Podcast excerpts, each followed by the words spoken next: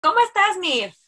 Pues yo estoy muy contenta, muy honrada de hacer esto contigo. Fíjate que estuve pensando un montón esta semana qué suerte eh, y qué regalo también de la pandemia ha sido que nos podamos conectar porque pues tú tienes ya un rato viviendo allá y la verdad es que no hablábamos tan seguido como ahora que estamos haciendo esto y me alegra muchísimo que se hayan roto las barreras de la distancia en el mundo porque no todo es malo. Sí, exacto, exacto. Y es, es, muy chistoso porque desde que yo me vine a, a, Dinamarca hemos estado mucho más en contacto, hemos estado eh, mucho más cerca y, y, mucho más conectadas. Y creo que eso es algo que todos ahorita estamos experimentando eh, a raíz de, pues, de lo que ha venido sucediendo de tener eh, que estar encerrados en nuestra casa. Creo que ahorita el uso de la tecnología nos ha acercado mucho más a la gente que está lejos y que también está cerca, ¿no? Es como la nueva manera de, de comunicación y de estar cerca de la gente que queremos. Ay, sí, qué bonito. Y la verdad es que les tenemos un programa súper bonito el día de hoy. Eh, nos sentamos un poco a pensar a partir de que ya estamos en Spotify. Por cierto, ya nos pueden escuchar en Spotify. Todavía no sé cómo subirlo a Applecast. Discúlpenme, soy muy tía, pero ya estamos en Spotify. Eso es un pequeño paso para nosotros y un gran paso para la tecnología y mi uso de ella. Este, y a partir de eso, como que también nos pusimos a pensar, bueno, ¿cómo vamos a hacer para tomarnos este contenido como muy en serio y llevarlo a un lugar donde queremos ir. Este, y yo me puse a pensar como más o menos, pues, cuál es la gente que me sigue, eh, cómo, cómo podemos combinar la gente que sigue a Yovas con la mía, eh, y cómo podemos hablar de esto que podría parecer de lejos, y si nos están escuchando por primera vez en cualquier plataforma, que es un podcast sobre budismo, y hasta ahora no hemos hablado de budismo ni una vez. Ni de Buda. Pero lo haremos, lo haremos en algún momento. Es cierto, pero también creo que tiene que ver, o sea, con que nosotros tomamos la decisión de llamarlo así porque pues efectivamente le meditamos a, a este símbolo y nos dio información eh, que nos ayudó a llegar hasta aquí y pues estamos también confiando en que estos esfuerzos que ahorita del mundo, que yo le llamo el closet de la espiritualidad, ¿no? O sea, como que yo antes decía, es que no puedes estar mezclando tu personaje con la espiritualidad, porque la gente la de por sí en tu trabajo ya eres la más chaira, este... Y, como que, ¿cómo? ¿No? Y de pronto, como que el abrir mi corazón y el, el, el abrir mi, mi verdadero yo, eh, ha sido un proceso súper bonito, no solamente en las redes, sino en la vida, porque muchas veces nos identificamos con cosas que no necesariamente somos nosotros, ¿no? En mi caso, es como de, uy, es que yo tengo que ser comediante, y, y es, ese ser comediante pues, no es más que una máscara, es, no es más que una faceta como lo son todas las máscaras, y que mi verdadero yo, pues es más bien un abanico de posibilidades y un montón de cosas que apenas yo estoy descubriendo y que está bien padre poder compartir, porque al final una de las cosas del aprendizaje que, que, yo he tenido en esta vida y sobre todo en el acercamiento espiritual, pues es que ser tú mismo es un acto de resistencia. Sí. Está bien y hay que apapacharnos a ser nosotros mismos, unos a otros. ¿Qué dices? Totalmente, totalmente. Y además, ¿sabes qué? Que creo que lo que decías es, es, es, muy importante porque yo también lo sentí. Yo, yo, yo me dediqué muchos años a la producción de contenido, entonces como que mi identidad era mucho más parecida a eh, todo, simplemente como ser productora, este, trabajar en agencia de publicidad, casa productora, y de pronto como que a, la par, ¿no? Paralelamente, pues me empecé a meter mucho más en la meditación, empecé a estudiar Reiki, empecé a estudiar otras técnicas de sanación energética, etcétera, etcétera. Entonces, de pronto, como que... Eh, me o sea, el, el hecho de, de, de, conectar con mi espiritualidad me llevó a entender que la espiritualidad pues es simplemente como una herramienta en donde nos, nos, nos ayuda y nos acerca eh, a, a estar mucho más conectados con nuestra propia esencia. Entonces, al final, por eso decidimos hacer esta plataforma, porque y, escoger el nombre de Todos Somos Buda es también como un entendimiento de que todos eh, tenemos este acceso a... Eh, a, nuestra propia eh, esencia, a conectar con, con el corazón, eh, con, con, con, el corazón como un portal eh, mágico en donde podemos encontrar información infinita de nosotros mismos, de quiénes somos, de cuál es nuestro propósito, de cuál es nuestro camino aquí en la tierra, de, de, aceptarnos tal cual y como somos, etc. Entonces, eh, creo que eso es, eso es lo bonito de encontrar este camino espiritual en donde no necesariamente eh, si sigues un camino espiritual es porque eres maestro de yoga y meditación o te quieres ir un retiro a la India de seis meses o te vas a ir al Tíbet para ser este, un monje. No, no necesariamente tienes que seguir esa, esa, esa, esa carrera espiritual como para poder acceder a eso, ¿no? Al contrario, Miriam es comediante, yo soy productora de contenido, eh, mi papá es contador público y él también puede eh, meditar todos los días y tener acceso a esta, a esta divinidad y a esta información, eh, la cual nos, nos compone y nos, y nos acerca mucho más a, a estados más elevados de conciencia, ¿no? Ay, qué bonito, qué bonitas cosas dices la yoga. Y bueno, el día de hoy les tenemos, eh, como les decía, un tema preparado que a mí me tiene muy emocionada porque hace dos semanas fui a una ceremonia de ayahuasca y sí fue una experiencia completamente transformadora y he sido eh, la TV Notas en el sentido de que no he querido contar nada en mis redes sociales hasta que llegáramos aquí para, eh, para platicarles y que, y que podamos tener esta conversación sobre lo que viví, que, bueno, experimenté una cosa que me daba muchísimo miedo, este, eh, mi experiencia con los psicodélicos, y de eso se trata el programa de hoy, de, de nuestra experiencia con los psicodélicos y cómo nos han acercado a mí me han acercado a dejar el tabú eh, de las ideas preconcebidas, preconcebidas y las creencias que tengo sobre las drogas y las personas que lo usan y sobre todo a tener experiencias trascendentales que puedo integrar y que la, la parte como más bonita es integrar después del viaje, ¿no? O sea, como por supuesto que las primeras veces que yo me metí un psicodélico jamás pensé esto, ¿no? Pero conforme fue avanzando eh, mi experiencia también me di cuenta que tenían este potencial y esta posibilidad hasta que siento que hace dos semanas fue mi graduación con birrete, discurso y todo. Siento que lo que no me titulé de verdad, me titulé.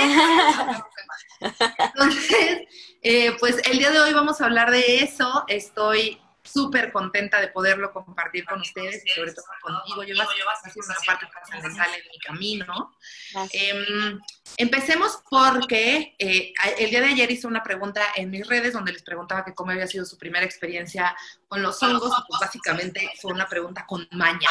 Eh, esta pregunta tenía que ver para saber cómo, cómo andaba en ese sentido y la verdad es que a mi edad en mi experiencia, al no tener hijos, al ser una mujer sexualmente diversa, al vivir en donde vivo, para mí es muy fácil, es parte de mi entorno, como que, mis, que la gente consuma psicodélicos, ¿no? Pero no me he puesto a pensar que hay muchísimas áreas en el mundo en donde eso no ocurre. Entonces, pues empezando por un, principio como súper básico, eh, la psicodelia, ¿cómo, ¿cómo la definiríamos, Jovas?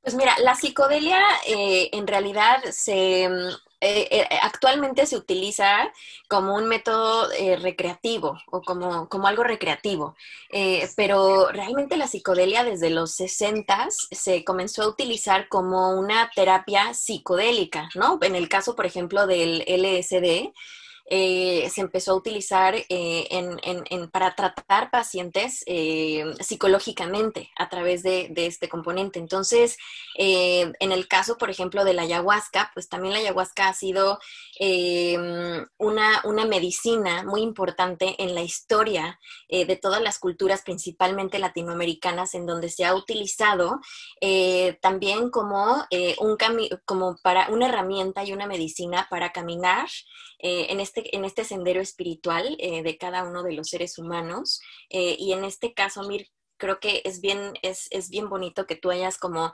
accedido a esta experiencia y, haber podido eh, experimentar esto de cerca para que nos cuentes, eh, bueno, que en el caso de la ayahuasca, pues creo que no, no podría ser muy recreativo, ¿no? Incluso actualmente, o sea, la ayahuasca sí es, es, es un arrastrón tremendo en donde te conecta mucho como con, con quién eres tú y, y, y, qué es lo que tienes que trabajar, ¿no?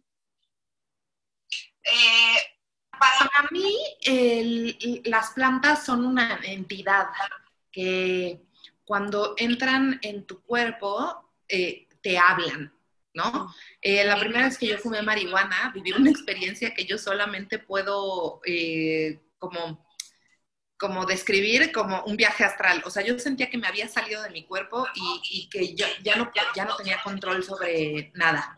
Y al final, pues esa fue la experiencia de la ayahuasca todos estos años después, ¿no? El salir de tu cuerpo y no tener control sobre nada. Y generalmente es, es muy cagado porque muchas de, estas plantas me han llevado a reflexionar sobre la muerte y creo que eso es algo que tienen en común muchos viajes, ¿no? Independientemente de si fue el jicuri, el peyote en el desierto, si fueron los hongos en mi casa o si fue la ayahuasca en, una ceremonia específica para eso, eh, me han llevado generalmente a, sentir que nos vamos a morir todos y que eso está bien. Em, que no hay pedo, que eso es parte de la vida. Eh, y, nunca había vivido con tanta claridad, o sea, como que también el hacer ayahuasca eh, me ayudó a entender el resto de las plantas que yo había consumido, incluso las vi.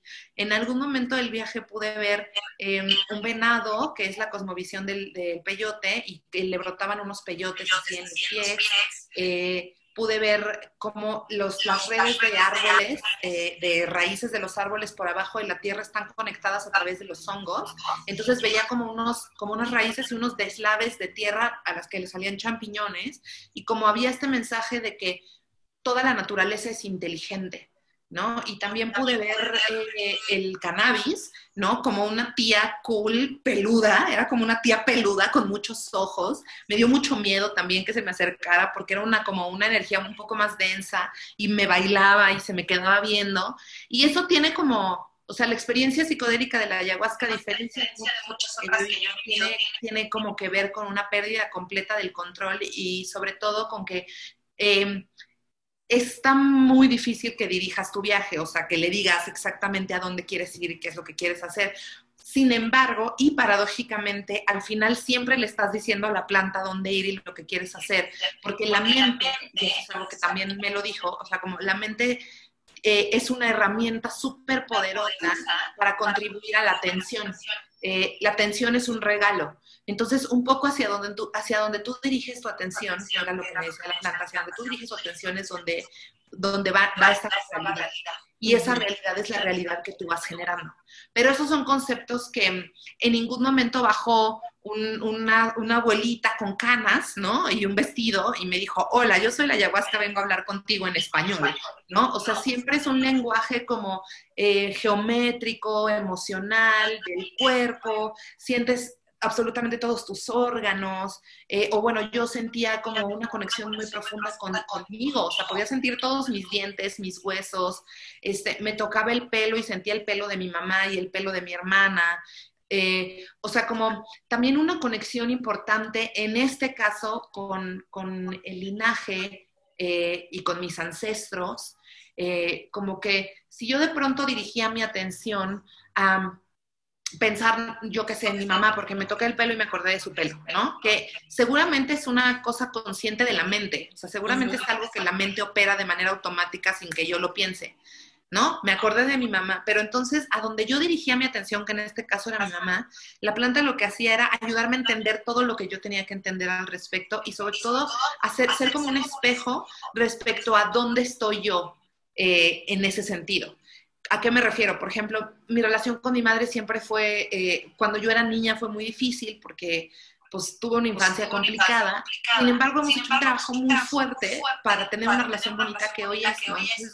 yo tenía miedo de, de, llegar a la ayahuasca y que me enseñara los peores momentos de mi vida y que me azotara y que me dijera, mira, esto es lo que tú viviste, ahora velo. Y, pero, o sea, al contrario, lo que me dijo es como, mira, tú has chambeado en esto y ahora estás así, ¿no? Y entonces yo lo que sentía mucho amor y mucha admiración y podía ver el corazón de mi madre y contactar con el corazón de mi madre como si yo estuviera en su vientre y como con esta tecnología de la vida, que también es algo que es muy inexplicable que las plantas te ayudan a experimentar, o sea, como en cualquier, en cualquier hongo alucinógeno tú te le quedas viendo una planta o yo me le quedo viendo una planta o una telaraña y hay como una explicación detrás, ¿no? O sea, hay como, mira, la vida funciona de esta manera, este es el mecanismo de interconexión observa cómo están todas las plantas interconectadas, cómo sus formas se parecen de cierta manera. Y me pongo a pensar, uy, claro, o sea, los occidentales, por decirlo así, la gente que estamos atrapadas en el consumismo, en el dolor, en la separación, en la comparación, en la envidia, y por supuesto todo esto estoy hablando de mí, ¿no?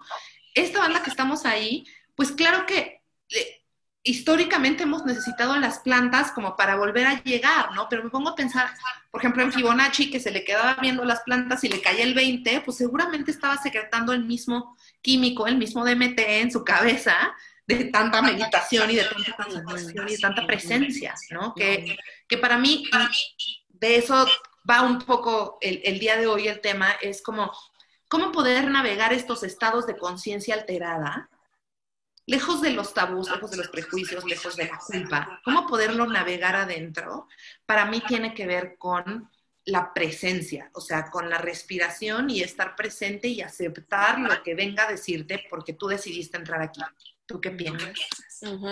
Sí, definitivamente creo que eh, es importante eh, reconocer que obviamente Em, esta medicina eh, nos ayuda a, reencontrarnos o ver de frente como lo que, lo que somos, que todos estamos, nos recuerda eh, de una manera muy gráfica que todos estamos conectados, eh, que todos somos uno, que todos estamos conectados con la naturaleza y también es una forma en donde la naturaleza misma nos muestra de qué está hecha, nos muestra sus patrones divinos, nos muestra su geometría, sus fractales eh, y es de alguna manera como, como si de pronto se develara ¿no? Una, una tela en donde podemos ver un poco, un layer más de, de, la Matrix, ¿no? O de la creación, de los patrones divinos de creación. Y eso no, no es nada más a nivel visual, sino también a nivel energético y a nivel espiritual. Entonces, eh, creo que también eh, no me vas a dejar mentir, pero creo que al final, días después de que, de, que, de que haces peyote o haces ayahuasca, te siguen cayendo veintes o los entendimientos siguen llegando y eso es bien importante. Yo en, mi caso, en el caso personal, yo nunca he probado ayahuasca, he hecho peyote y el peyote también para mí fue una experiencia, un, un, un viaje en donde tuve muchos entendimientos a lo largo de la noche, eh, platicando con el fuego y eh, sin embargo también días después yo tuve como estas caídas de 20 también y muchos entendimientos y, y, sobre todo lo que yo sentí con el peyote fue que fue una reafirmación muy grande de muchas cosas que yo venía trabajando, estudiando, entendiendo y es como, ok, sí, por aquí síguele, así es, o sea, esto que tú habías entendido, sí, justo aquí te va el ejemplo de cómo sí lo entendiste bien y sí, así funciona, mira, aquí está, ¿no? Este, como que ciertos aspectos de mí misma que yo eh, de pronto había olvidado, también los volví a reconocer, eh, es decir, como que fue una, fue una herramienta importante, fue una ceremonia espiritual para mí eh, importante que me llevó a, pues sí, a seguir en este crecimiento espiritual, entendiendo que eh, obviamente pues estaba en un estado alterado de conciencia, ¿no? Y en este alterado, en este estado alterado de conciencia, cuando regresas a ti mismo y cuando regresas a, a tu estado original superior de conciencia, entonces es cuando, cuando, cuando puedes terminar de conectar a lo mejor, ¿no? Como los puntos o terminar como de armar tu propio rompecabezas, porque creo que también desde mi perspectiva lo que nos dan estas plantas de poder también es este esta otra perspectiva o este big picture, ¿no? De, las, de, de la vida y de, y de la creación que normalmente no tenemos eh, no, no, somos tan conscientes eh, de eso en, en, nuestra conciencia en, en, la tercera dimensión, ¿no? En la 3D, en donde estamos aquí parados en nuestro cuerpo físico, en este estado natural de conciencia. Entonces, eh, creo que estas herramientas, ¿no? Que nos van, que nos van dando, que nos regala la naturaleza, pues pueden ser de una manera útil siempre y cuando, lo que tú decías, le pongas la intención, el foco y tú la dirijas, ¿no? Porque al final si tú a lo mejor no llegas con una cierta preparación eh, a nivel eh, de estar presente, de usar tu respiración, de a lo mejor tener un camino, eh, no sé, de, meditación diaria, etcétera. Entonces a lo mejor tú vas a llegar eh, pues con otra percepción o con otra conciencia a este, conocer de frente o a ver de frente o a consumir esta planta de poder y a lo mejor la experiencia con esa planta de poder para esa persona pues va a ser muy diferente, ¿no? O sea, creo que aquí es, es, importante que, eh, decir que nosotros estamos hablando de, desde nuestra experiencia personal, pero creo que cada, cada planta de poder con cada una de, las personas pues es, es única. Eh, la experiencia, el entendimiento, el conocimiento o el, regaño que te pueda llegar a dar, porque también te regaña, eh, pues es perfecto para ti, es lo que necesitabas, ¿no? O sea, también, también eso, eso es importante reconocer. ¿Tú qué piensas? Eh, como sumando un poco a lo que dices, creo que es muy interesante hablar de el antes, durante y después de consumir cualquier planta, eh, como dices, desde nuestro desde nuestra experiencia, desde nuestro lugar. Y, y, yo he tenido un millón de mal viajes, así, un millón de que me vuelve a revolcar y vuelvo a sentir que vomito y vuelvo a no poder hablar y se me vuelve a deshacer el lenguaje y de todas maneras lo sigo haciendo. Em, en cuanto al antes, lo que a mí me dijeron cuando yo entré a esta ceremonia tenía que ver con eh, liberar el canal que es tu cuerpo de ciertas contaminaciones a las que estamos acostumbrados. Entonces te decían, por ejemplo, no comas carne, no comas cerdo, no veas noticias que te alteren, eh, o sea, no, no, no, estés consumiendo esta información que te genere ruido, eh, no consumas nada, ni café, ¿no? O sea, y trata de comer eh, vegetariano y trata de estar como bien pendiente de tus, de tus emociones y tus pensamientos. Que si lo sientes, que si lo piensas, eso es lo que deberíamos decir todos todo el tiempo. Siempre. Y entonces lo primero que a mí me pasó es que yo empecé a hacer esto, como empecé a, hacer, como le tenía tanto miedo a, la ayahuasca, pues empecé a portarme así. Claro que sí, señora, ¿no? Entonces lo primero que empecé a hacer fue que dejé de fumar y dejé de comer lácteos y carne y solamente esas dos eh, cosas me hicieron un cambio como muy profundo eh, en mí, sobre todo en mi cuerpo. O sea, me sentía muchísimo menos inflamada, no me dormía como con un pesar así como de después de cenar, no comía y me daba mil sueño. Este, obviamente estaba comiéndome mis lentejas y decía, no mames, qué aburrido, o sea, quiero un pastor, ¿no? O sea, como si era muy consciente de, quiero unas quesadillas, pero fue tan radical el cambio que, sentía dentro de mi cuerpo que incluso hasta ahora, pues estoy tratando de mantener eh, esa esencia de, buscar, pues no estar comiendo lácteos, porque además yo que soy fan loca del queso, nunca me había puesto a pensar qué tan complicado es digerirlo y qué tan, qué tan acostumbrada estaba yo a esa sensación de, dolor permanente y de inflamación permanente. eso fue muy loco. Respecto a la, a la weed, como dejé de fumar weed eh, unos días antes y unos días después, eh, sobre todo en los días antes yo estaba así como de, ni de pedo voy a agarrar ese porro, no vaya a ser que me regañe, ¿no? es, eh, me ponía a llorar. O sea, una cosa que yo empecé a sentir fue, me sentía muy sensible, estaba llore, llore, llore. Cada que pensaba en que no estaba fumando y estaba bien, me ponía a llorar. Ni siquiera era un llorar de tristeza, o sea, era como un estar mucho, mucho más cerca de mis emociones, eh, porque no estaban siendo tapadas por nada. Y esta sensación como de, sí puedes, o sea, solamente está en tu mente que no puedes, estás contándote una historia porque es lo que hacemos los humanos, pero sí puedes. Entonces yo empecé a interpretar como que era la planta la que me estaba diciendo, mira, estás llegando a mí, pero te estás preparando porque esto es un camino, ¿no? Entonces tienes que ir caminando y avanzando así como al siguiente nivel y al siguiente nivel. Y yo soy un nivel, ¿no? Entonces un poco la dieta, la presencia. Aparte yo decía, no, me voy a dar un toque, me voy a poner bien paranoica y ya no voy a ir a la ceremonia. Entonces tengo que mantener mi mente así como muy contenida para no cagarla y el durante, eh, ah, bueno, y la meditación, empecé a meditar y a escuchar música medicina. Y ahí fue que volví a tocar ciertos lugares de dolor de mi vida, volví a pensar por qué estaba haciendo esto, lloré. Entonces siento que como lo hice en conciencia, aquí en la 3D y en meditación, no fue una cosa tremenda, porque sí he escuchado unos viajes de ayahuasca muy tremendos, este, y muy confrontativos, pero yo siento que hice un trabajo como de, pues vamos a chambear, vamos a escarbarle, vamos a llorarle, como que prendía las velitas en la noche cuando me ponía a meditar y decía, pues hace cuenta que ya entraste a ceremonia, ¿no? Y, y entra. No sabes qué se siente, pero entra en esta sensación como, pues de que te estás limpiando de, de, todo esto que ya no quieres traer contigo. Y eso, per se, el limpiarte de todo lo que ya no quieres traer contigo mientras inhalas y exhalas, eso ya es medicina. O sea, eso ya empezó a activar en mí un montón de, de incomodidad, por supuesto, pero también de bienestar y de, y de certeza de que lo estaba haciendo bien. Como que en la meditación volví a llegar este mensaje de, tú estás lista, tú estás llegando a esta ceremonia por algo, vas a hacerlo como sea, como sea que salga, va a estar chingón y va a ser para tu mayor bien, porque lo estás decidiendo. Y entonces, y después salía de la meditación y otra vez era, no quiero, tengo mucho miedo, no.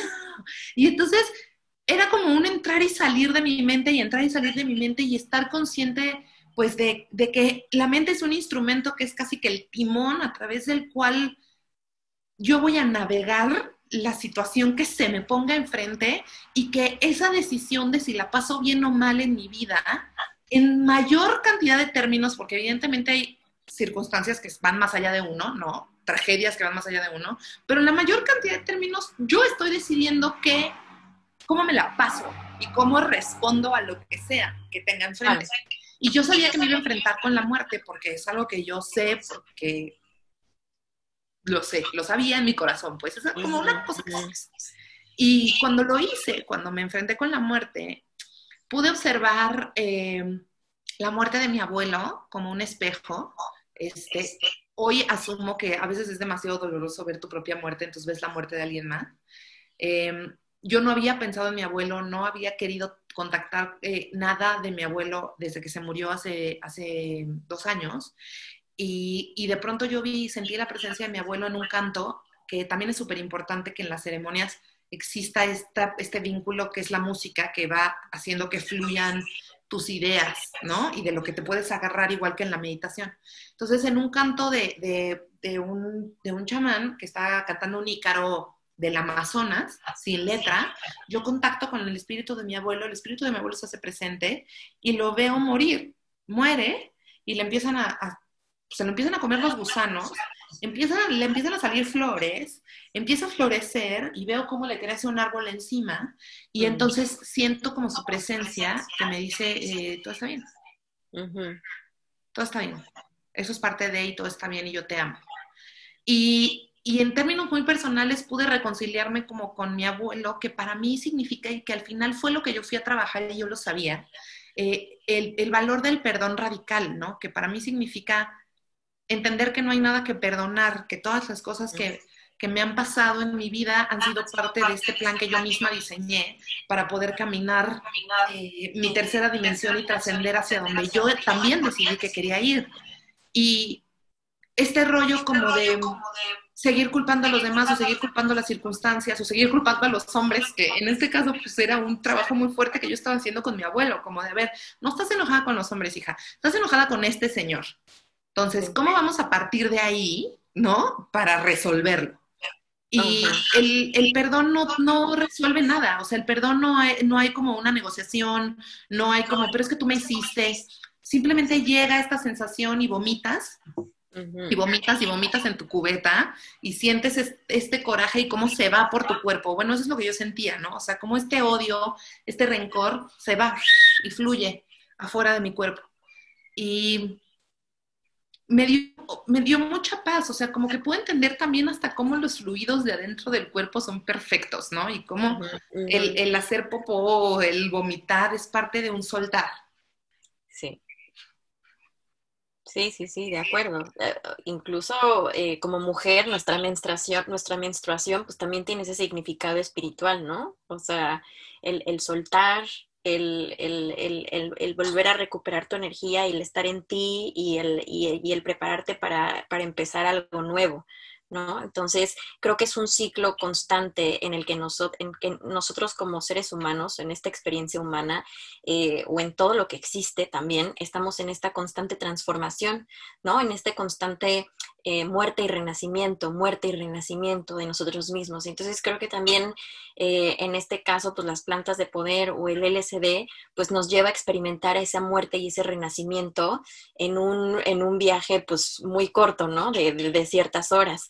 Y ahorita que, que, estabas hablando de, de, tu experiencia, se me vino a la mente también la experiencia de, LSD que, que, el doctor Christopher Bach, eh, que es un maestro de la Universidad de Mississippi en los años 70, este, él eh, fue un, hizo, hizo algo que probablemente ningún ser humano en el planeta Tierra lo pueda volver a hacer o lo haya hecho. Eh, él lo que hizo durante 20 años es que consumió 73 dosis de LSD, eh, pero dosis muy altas. O sea, normalmente una dosis normal de LSD eh, a nivel recreativo, a nivel eh, terapia psicodélica, es de, de 200 microgramos. Y lo que este señor hacía era consumir de 500 a 600 microgramos por viaje. Entonces imagínate, y durante 20 años este señor lo hizo más de 70 veces. Entonces, eh, la experiencia que este, que este señor cuenta en, en, este libro, pues fue, fue como este trayecto. Hace cuenta que lo que él tuvo fue un solo viaje de 20 años, ¿no? De varias sesiones, varias sesiones, varias sesiones muy profundas. Entonces, eh, es muy chistoso porque justo como el trayecto que él describe en, en, en, su libro, es un poco como lo que tú estás hablando que tuviste en este trayecto de, de, de un solo viaje de ayahuasca. Y él empieza eh, hablando primero de la muerte del ego, ¿no? O sea, durante dos años él todos los viajes eh, que tuvo fue para experimentar la muerte del ego, la desidentificación tan fuerte, ¿no? Del ego, de perder el cuerpo, de, de, desidentificarte por completo también del tiempo y el espacio, que también eso es algo que, que, pierdes inmediatamente cuando consumes esto y pierdes la, noción de tu cuerpo físico, ¿no? Eh, y, en este, después de dos años, lo que él empezó a experimentar fue esta conexión con la conciencia humana a nivel colectivo. Y cómo él experimentó, esto fue muy fuerte porque fue a través del sufrimiento que eh, la conciencia humana sostenemos, ¿no? O sea, toda la historia de sufrimiento de la, de la, de la, de la vida desde que se originó, desde la vida humana hasta, hasta la actualidad, él conectó con eso y durante dos años él estuvo experimentando eso. Entonces, hasta después de dos años, de pronto, lo que él, lo que él tuvo fue, ok, ya después de que entendió, ¿no? El, el, el tema de, de, que estamos todos conectados, eh, él empezó a experimentar la reencarnación como un, como un fenómeno colectivo. Esa se cuenta como lo que él explica fue como si él hubiera vivido todas las reencarnaciones, no nada más de, de sí, o sea, de él mismo, de sus otras vidas, sino de toda la, de toda la, la, la, la, la raza humana. Y al final hace cuenta que lo que él... Oye, eh, perdón, perdón. Ajá me encanta mil esta historia, se me está acabando la pila, voy a correr con mi, por mi cargador, no, sí. no te detengas. No, no, no, aquí te esperamos, yo sigo, yo sigo comentando.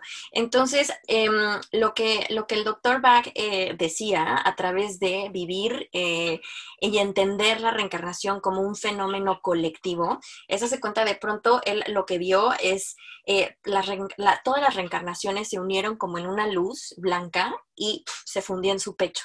Entonces, eh, lo, que él, lo que él entendió a raíz de, de, esta transición o de estos viajes que él tuvo fue que eh, nosotros como seres humanos podemos empezar a experimentar una nueva relación con el universo a través de la compasión, eh, a través de una relación en donde entendemos que estamos todos conectados, no nada más como raza humana, sino también con la naturaleza y con el universo y que todos somos uno.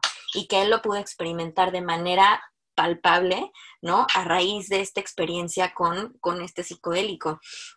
Y después, eh, cuando creo que también es, es, es, importante eh, aclarar que no nada más con el LSD o con la meditación o con las plantas de poder, obviamente con esto es, es mucho más eh, confrontativo y es mucho más eh, palpable y, y, lo ves de frente, pero cuando tú empiezas a acceder a estados de conciencia mucho más profundos, entonces lo que sucede es que tú requieres un nivel de energía mucho más elevado para poder acceder a estos estados de conciencia profundo. Entonces, cuando tú, tú requieres una energía mucho más elevada, entonces viene una purga a nivel físico, viene una preparación de tu cuerpo físico y de tu cuerpo energético para poder sostener esa energía que te va a dar acceso a estos estados profundos de conciencia. Y eso es muy, importante muy importante también entender, porque al final del día creo que eso es como, como, como el shortcut que nos va, o sea, esto, fue como el, como el atajo que este señor, ¿no? Después de 20 años nos, nos trajo este boletín a explicarnos eso, pero creo que poco a poco nosotros también a través de la meditación lo podemos vivir. Cuando nosotros accedemos a estos estados de conciencia mucho más profundos, pues obviamente significa que nuestro cuerpo físico está sosteniendo más luz, que nuestro cuerpo energético está elevando su nivel eh, de energía y que por lo tanto nosotros podemos sostenernos en este estado mayor eh, y mucho más profundo de, estado de conciencia.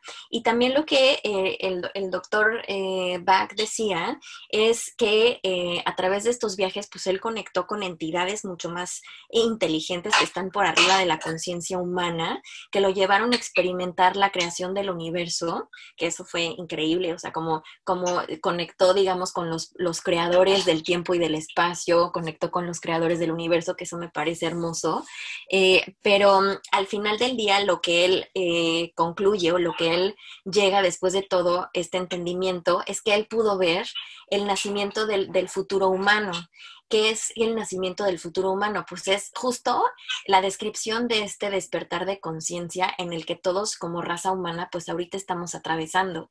Y el futuro humano pues es a donde vamos todos y a lo que vamos a llegar. ¿Ok? Y entonces este futuro humano lo que él describe es como para, para que haya un despertar tan grande de conciencia, tiene que haber una gran muerte. Y esa gran muerte se trata de una purga de todas nuestras formas de pensamiento y de sentimiento como lo hemos conocido a lo largo de nuestra existencia. O sea, es como romper completamente con toda nuestra forma de pensamiento y volver a renacer. Ajá. Y creo que ahorita eso es eh, un poco como lo, lo, que nosotros como conciencia humana pues estamos atravesando. Es esta experiencia, ¿no? Como de rendirnos, es esta experiencia de soltar, es esta experiencia como de decir, no sé lo que va a pasar en el porvenir, ¿no? Pero sin embargo voy a confiar y voy a estar presente. ¿No? Y voy a vivir en compasión y voy a vivir eh, como en un entendimiento de que eh, todos estamos conectados y de que a pesar de que nosotros tengamos eh, diferentes formas de pensamiento, eso no quiere decir que nos vaya a llevar a vivir en polaridad, ¿no? Em, por ahí, Rojo Pálido nos dice, se trajo mi cel, ¿podrían decir de cómo se llama la persona? Claro que sí, se llama Christopher Bach es, eh, si tú pones en, en, YouTube, por ejemplo, vas a encontrar muchos videos de él eh, hablando de, de, sus viajes y de su libro. El, el, libro se llama LSD and the Diamonds of the Universe. En español es LSD y los diamantes del universo. Eh, y sí, su libro, bueno, y el autor es Christopher Bach, es este, este maestro de la Universidad de, de, Mississippi. Y lo que él, él decía algo muy chistoso, durante estos 20 años, donde él eh, platicaba de, su viaje y en donde eh, él, iba escribiendo todos esos entendimientos, también eh, pues él seguía con su, vida normal y entonces él se iba a la escuela a dar clases y él se iba, ¿no? Como a hacer su vida normal. Y entonces de pronto lo que él dice es que empezó a conectar con experiencias de sus alumnos a través de sus viajes. Entonces, cuando él estaba en el viaje, él estaba conectando con la energía también y las otras conciencias de la gente que en la vida normal, en el día a día, se relacionaba con él. Entonces, también él empezó a entender, ¿no? Como de, de una manera mucho más fuerte cómo nosotros sí verdaderamente estamos conectados a nivel energético y que todos somos una conciencia. Entonces, lo que él describe es que nosotros, nuestra mente, es, digamos, con nuestra mente individual es como si fuera una célula de una mente gigante colectiva, ¿no? O sea, es como si nosotros fuéramos, estuviéramos en un lago y cada ser humano es una gota de ese lago. Pero ese lago no lo puedes dividir porque es un lago, está completamente unido, ¿no? Y está formado por billones y billones y billones de gotas, ¿no?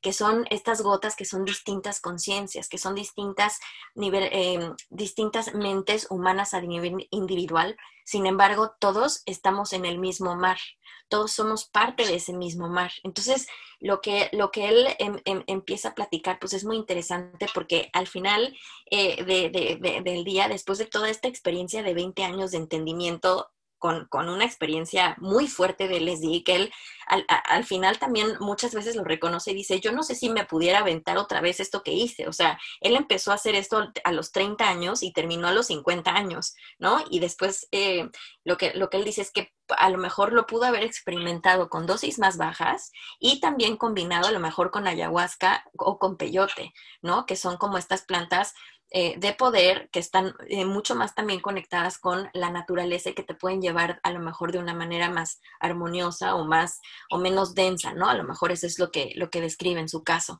Entonces, eh, pues digo, em, después de como todo, todo, toda esta descripción de, de, de, lo que hace este señor, pues bueno, como, como, como conclusión, ¿no? De lo que, de lo que de lo que nos cuentas, Mir, de todo este viaje y de cómo yo lo, lo, relaciono, por ejemplo, con lo que yo viví con el peyote, con lo que el, el doctor Christopher eh, Bach lo relaciona con, estos 20 años de trayecto, pues es justamente como darnos cuenta de eso, de, de, que todos estamos transitando el mismo camino, de que todos vamos hacia el mismo lado, de que um, creo que la, experiencia o, eh, de, de, desidentificarnos del ego es también eh, de vivir eh, mucho más compasivos y mucho más en amor, entendiendo que estamos conectados con el todo y que, y que todos somos uno, ¿no? Entonces, eh, y que, y que mm, pues al final del día tú puedes experimentar tu propia verdad, eh, que es diferente a la tuya, y no significa que vayamos a estar eh, peleados o, o, divididos o polarizados, que es mucho lo que estamos viviendo ahorita y creo que es algo de lo que tenemos que atravesar para poder acceder a un nivel de conciencia mucho más profundo. ¿Tú qué opinas, Mir? Eh, pues sí, yo, yo, siento que justamente de eso se trató un poco mi viaje. Eh, dejé de sentir la separación, primero entre yo y la gente que estaba a mi alrededor, la separación entre yo y el canto. Eh, como que no tenía esta conciencia de que había una persona que me estaba cantando, sino a veces sentía que, que todo era parte del canto de mi alma. Y hay una canción medicina que justo dice que cuando tu alma canta, todo el universo escucha. Eh, para mí también el regalo de la atención, el regalo de, saber que yo tengo una polaridad adentro de mí, pero que no necesariamente tiene que estar dividida. Eh, el, regalo de, el regalo de la atención es saber que puedo decidir hacia dónde dirigir al menos mi atención y aceptar eh, como les decía, antes puedes hacer un montón de cosas, pero lo único que puedes hacer durante este tipo de, de experiencias transformadoras pues es soltar el control y permitir que la planta haga su trabajo, que es lo que me decía. Al principio yo sentía como muchas cosas en mi cuerpo y para mí era muy abrumador y me estaba hiperventilando y hasta la chamana fue y me cayó y me dijo, por favor, respira en silencio porque estaba... y, me, y como que sentía muy fuerte y la planta solo me dijo, yo vengo aquí a trabajar para ti, para ti, déjame trabajar. Y esa es un poco la única recomendación que yo haría, ¿no? Eh, recomiendo también que si no eh, hemos probado ningún psicodélico, probemos uno natural la primera vez, ¿no? Este, los claro. son un gran lugar para empezar. Eh, y, que, y que vayamos sintiendo nuestro cuerpo, ¿no? Un poco eh, siempre queremos, bueno, yo siempre lo quiero hacer muy mental y me meto a 40 posts de Reddit y quiero ver los viajes de todo el mundo y estaba escuchando un montón de podcasts y no me estaba sumando realmente porque la experiencia de este tipo de ceremonias y este tipo de, de cosas es completamente personal. Sí. Eh, y con lo que te vas es algo que no se puede poner del todo en palabras. Eh, y que, y que disfruto muchísimo poder seguir viviendo cosas que no necesariamente puedo poner en palabras, ¿no? Que mi vida esté llena de estas aventuras que no, que no, o sea, que no, digo, admiro mucho a Alex Gray que puede pintarlo, ¿no? Y que sí lo pinta y dice, sí, a huevo, eso es. Sí. Pero a mí me cuesta mucho trabajo bajarlo a la 3D y está bien. Eh, esta sensación como que sigo sintiendo ahorita, como que la planta está dentro de mí, como que mi cuerpo es capaz de hacer lo que sea, como que yo soy capaz de manifestar lo que sea. Eh, eh, en, en, la que puedo reconocer, porque obviamente pues sigo siendo una persona neurótica y me sigo enojando, y, pero puedo reconocer mi sombra como una parte integral de mí y ya no tampoco estarme peleando tanto con ella. Y para mí, eh, la parte más importante de eh, ingerir una de estas, uno de estos psicodélicos tiene que ver con la integración. Eh, con el darte chance de, de, de, los días siguientes reflexionar sobre lo que pasó, eh, cuestionarte muy bien si la historia que estás contándote, es la verdadera historia que te dijo la planta. Em, un poco la, el mensaje de la ayahuasca para mí fue el despojarme de mi máscara de payaso, ¿no? Cosa que sí me gustaría compartir con ustedes. La, la, yo le llamo la primera puerta, que son unos primeros visuales, que es cuando ya sientes que estás así, y se te aparece algo así, ¿no? Y entonces, en, en ese aparecerse se me aparecieron unos payasos, ¿no? Y yo no había como concientizado que los payasos me daban mucho miedo cuando era niña, que tenía muchas pesadillas con payasos y que después me convertí en un payaso y que a través de, o sea, que ha sido un símbolo súper importante en mi vida y era completamente natural que fuera el primer lugar que apareciera de mi inconsciente, pero yo abría los ojos y decía, por favor, esto no. Y la planta me decía, pues es que no hay más, o sea, tú vas a donde vas. Y cerraba los ojos y ¡bum! Y y lo que me dijo fue súper bonito, porque me dijo, es que está bien padre, la risa se puede usar para lo que tú quieras, pero eh, no solamente eres eso, también eres otras muchas cosas. Y le tienes mucho miedo a, escuchar el silencio, a que no te estén aplaudiendo, a que no te reconozcan, a que no se estén riendo. ¡Bravo, Mir! ¡Wow! Todo lo que dices. Y ese silencio también a ti te va a ayudar a conocerte desde otros puntos de vista y desde otros ángulos que también son bien valiosos y no te identifiques tanto con tu máscara, eres muchas otras cosas. Comparte esas otras cosas que eres, no pasa nada, o sea, X. Sí. Y, y, sentí como mucha gratitud por tener un proyecto como este, ¿no? Que justamente se aparta completamente de, de, de esa, de ese personaje y nos ponemos a hablar de cosas que para mí son pues bien, bien íntimas. Eh, estoy, o sea, como que también el, el, ayahuasca para mí fue como una prueba de qué tan dispuesta estoy a trabajar por, por sanar, ¿no? O sea, como que sanar no es un proceso ni lineal ni gratuito. O sea, como que tiene que tener un trabajo y una chamba eh, y, una completa presencia y atención en todo momento. Este, y estar dispuesto pues, a vomitar. Yo tiré, tiré mi, mi, mi cubeta, este, mojé el papel de baño de la de al lado, eh, no podía, o sea, no me podía poner el suéter así. Veía el suéter y decía, se desconfiguró el suéter. Y metía la mano así por el cuello. Y un momento en el que me terminé echando el suéter nomás así, y me moría de risa de que neta ya, o sea. El exorcista. o sea, tenía este termo que es como una mamila, gracias a Dios, porque si hubiera sido un vaso normal, me lo tiro encima. O sea, no no hay nada, no puedes hacer nada. Este, se me acercaba como la, la chamana, porque yo estaba muy nerviosa antes de empezar y me decía, ¿cómo estás? Y yo, o sea, no, no le podía decir así. Y lo único que sentía era como mucha gratitud. Y la, la única palabra que salía de mi, de mi boca era gracias.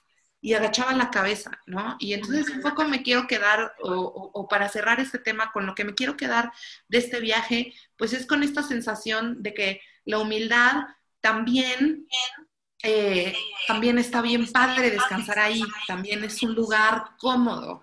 El silencio también aporta, no, no siempre tenemos que estar hablando. Este, eh, digamos que el regaño, que no lo sentí para nada como un regaño, pero el mensaje fuerte sí fue para, como no necesitas tanta atención, morra, neta no la necesitas. Y me enseñaba el teléfono, y me enseñaba así los TikToks, y me enseñaba los likes, y me enseñaba el Instagram, y me enseñaba los stickers de WhatsApp, me enseñaba y me decía, mira, así es como tú buscas atención, pero no la necesitas. Puedes hacer otras cosas ¿no? Que propongan, puedes, sí se puede utilizar para el bien, pero tienes que ser muy consciente de no caer en este rollo de estarte comparando con los likes que tiene Dana Paula, porque te vas a quedar ahí, güey, y ese no es tu lugar, o sea, también un poco deja de tratar de encajar en un lugar que no te corresponde y no te hagas mensa si bien que quieres encajar, ¿no? Y es normal y está bien, no hay pedo, pero entonces, ¿qué vas a hacer para hacerte más fiel cada vez? Y y la verdad es que ha sido, o sea, como ya en retrospectiva, ahora sí que en la integración del después, definitivamente ha sido la experiencia de psicodelia más fuertísima de mi vida, este, y eso que le he entrado a tocho, ¿no? Em, definitivamente pude integrar también adentro de este viaje y agradezco que haya sido como primero todo lo demás y después esto, porque adentro de este viaje pude integrar, pude entender por qué estuve en contacto con, con estas otras plantas y vivirlo sin culpa, ¿no? Como que yo siempre he vivido mi consumo de cannabis con mucha culpa, sin, sin nombrarlo, pero con mucha culpa, como de, o mi consumo de psicodelia, o, mi disfrute de, hacer esto, con mucha culpa, como de, vamos a esconder estas historias a mi mamá, o, o, que la gente no se dé cuenta, o que si se dan cuenta, pero entonces, ¿qué van a decir? O si me siguen chavitos, pero entonces no van a decir que yo los estoy invitando a meterse a ayahuasca. Pues no, yo creo que... Eh, en términos generales podemos ser bien certeros de saber con quién estamos haciendo esta ceremonia y sobre todo preguntarle a nuestro corazón por qué nos vamos a meter lo que nos vamos a meter, lo que sea. ¿Cuál es la intención? Había una canción de la ayahuasca que decía como, aquí estoy, aquí estoy, traigo mi trabajo y mi intención. Y eso era, o sea, como estoy aquí, traigo mi chamba y traigo mi intención, ¿no? Y con eso, con saber adentro de ti por qué estás haciendo esto, y dirigirte como a los estados, como, no tiene que ser el hilo negro, puede ser como lo estoy haciendo por mi más alto bien. ¿no? O lo estoy haciendo para sentir la unidad del todo. O como yo dije, lo estoy haciendo porque quiero ser valiente y saber que lo puedo hacer y que, y que del otro lado solamente estoy yo, ¿no? Porque al final el mensaje de la muerte es como, te vas a morir y como dices, yo te vas a rendir y vas a doblar las manitas y en eso hablar las manitas, del otro lado te cachas tú, pero en una versión de ti súper mágica, en donde no hay ego, en donde la mente solo es una herramienta, en una versión de ti muchísimo más completa, como un iOS nuevo, ¿no? O sea, como la, nueva iPhone de tu alma. Y eso se me hace bien chingón, ¿no? Como que no nos lo dicen y nos, nos estigmatizan un chingo el uso de psicodélicos este, como si fuera un pecado, como si estuviéramos consumiendo cocaína, heroína, cosas, bien horribles que las diseñó el hombre para, pues para sufrir, pues. y, y, que yo sí, 100%, y esta es una creencia completamente individual, no la leí en ningún lado, por favor, no me citen, pero sí creo que eh, la inteligencia universal, deja tú si los aliens se comunican o no con nosotros a través de los hongos. O sea, la inteligencia universal, la verdad universal, sí está en las plantas. Por eso todas las plantas tienen DMT, por eso puedes extraer dimetiltriptamina de cualquier planta y está en todos los seres vivos y es lo que nos conecta. O sea, como la respuesta sí está ahí adentro y una banda súper despierta, súper energía femenina de la selva, hace 5000 años. Cortaron este árbol y lo juntaron con otro árbol y le cantaron durante 72 horas mientras lo hervían. 72 horas está cantada la ayahuasca. Y después trácala y dijeron, claro, esto tiene que formar parte de nuestra cosmovisión. Igual que en el Hikuri, en estas ceremonias había niñas.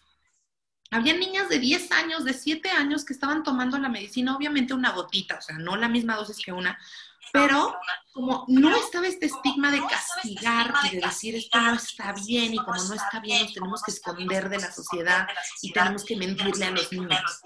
Y a mí, yo tenía una niña al lado en la ceremonia y sentía su energía y sentía su paz y siento que eso me contuvo muchísimo porque mi niña interior también estaba tranquila de mm. estar en un lugar oscuro y entrar a las profundidades de mí sin temor y, con, y viéndome a los ojos, ¿no? Y eso es lo que a mí hasta este momento me tiene súper contenta y esto era lo que yo quería compartir con ustedes. Seguramente hablaremos más respecto a esto. Este, no olviden comentarnos, decirnos cómo ha sido su experiencia, qué sienten. Por, acá, por ahí Tal eh, nos pregunta, cuando profundizas en este nivel de conciencia, ¿es normal aislarse? Sí. Sí, claro que sí. Las dos. Sí, sí es normal aislarte, pero simple, o sea, claro que tienes tus momentos de aislamiento y después eh, con, en ese aislamiento pues vas a tener un, un, aprendizaje, yo creo, y un crecimiento mucho más profundo de ti mismo y de tu entorno. Y cuando regresas o sales de ese aislamiento y conectas nuevamente con, con tu entorno, con tu realidad o con, con lo que esté afuera, pues obviamente conectas desde una perspectiva y un entendimiento muy diferente y con un nuevo nivel de conciencia distinto, ¿no? Y creo que también esto tiene que ver con vibraciones y con resonancia, ¿no? Y es decir, lo que a mí me, me hace sentir bien o la vibración en la que yo estoy, pues es obviamente la vibración en la que yo eh, voy a comunicarme y atraer eh, a otras a, otros, a otras conciencias y a otras energías en mi entorno. Entonces, así como tú estás vibrando, pues normalmente vas a atraer eh, ese mismo tipo de vibración eh, a tu alrededor. Entonces, así como vibras es lo que, es lo que recibes. Entonces, sí es, es, es normal aislarte, pero también es normal eh, que cuando sales de este aislamiento, pues vas a resonar, ¿no? De la misma forma con lo que te, de lo que te vas rodeando, ¿no?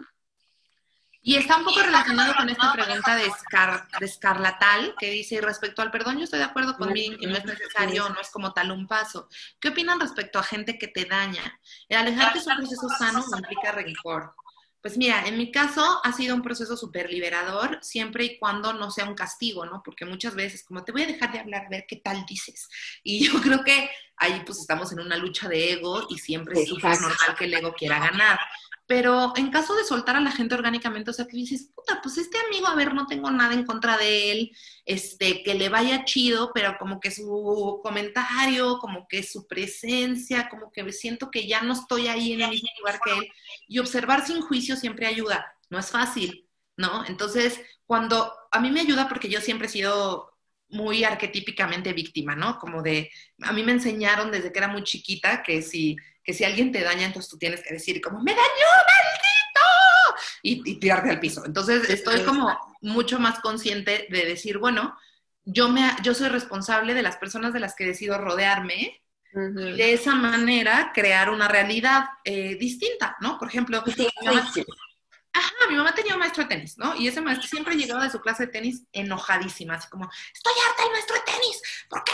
Y me hizo esto, y me hizo lo otro, y, estuvo años con el señor y, y me dijo, lo único que tenía que hacer era dejar esa clase y tomar otra, ¿no? Entonces muchas veces nos quedamos en un lugar porque nos reafirma lo que fuimos en el pasado y soltarlo también implica asumir una responsabilidad de quiénes somos ahora. Y pues, eh, ojalá pueda tener la oportunidad de tener una experiencia así, dice Edison. Sí, claro, Edison, este, por supuesto que eso nos lo merecemos todos y que podemos empezar solamente con escuchar nuestra respiración en silencio. Y de eso ya vamos a hablar el siguiente episodio, que vamos a hacer una meditación súper bonita y vamos a hablar de, la naturaleza, básicamente. Este, ya les iremos contando un poco más, pero me encanta este contenido y estoy súper, súper feliz de la banda que se conectó con nosotros y de hacerlo contigo. Sí, igualmente. Gracias a todos los que se conectaron el día de hoy. Estuvo increíble platicar de esta experiencia, Mir. Eh, gracias. Eh, recuerden para la próxima semana, eh, ubiquen sus cuatro puntos cardinales. cuando, cuando se conecten a este live, porque vamos a hacer una meditación increíble, en donde vamos a ubicar y donde, etcétera. Va a estar increíble, no se lo pierdan, pero ubiquen sus puntos cardinales recuérdenlo. Y muchas gracias por conectarse. Recuerden que Todos Somos Buda también está disponible en Spotify. Gracias a Yovas por estar aquí. Honro muchísimo a todos los presentes y a los que no. Te amo. Te amo. Cuídense mucho. Nos vemos la próxima semana.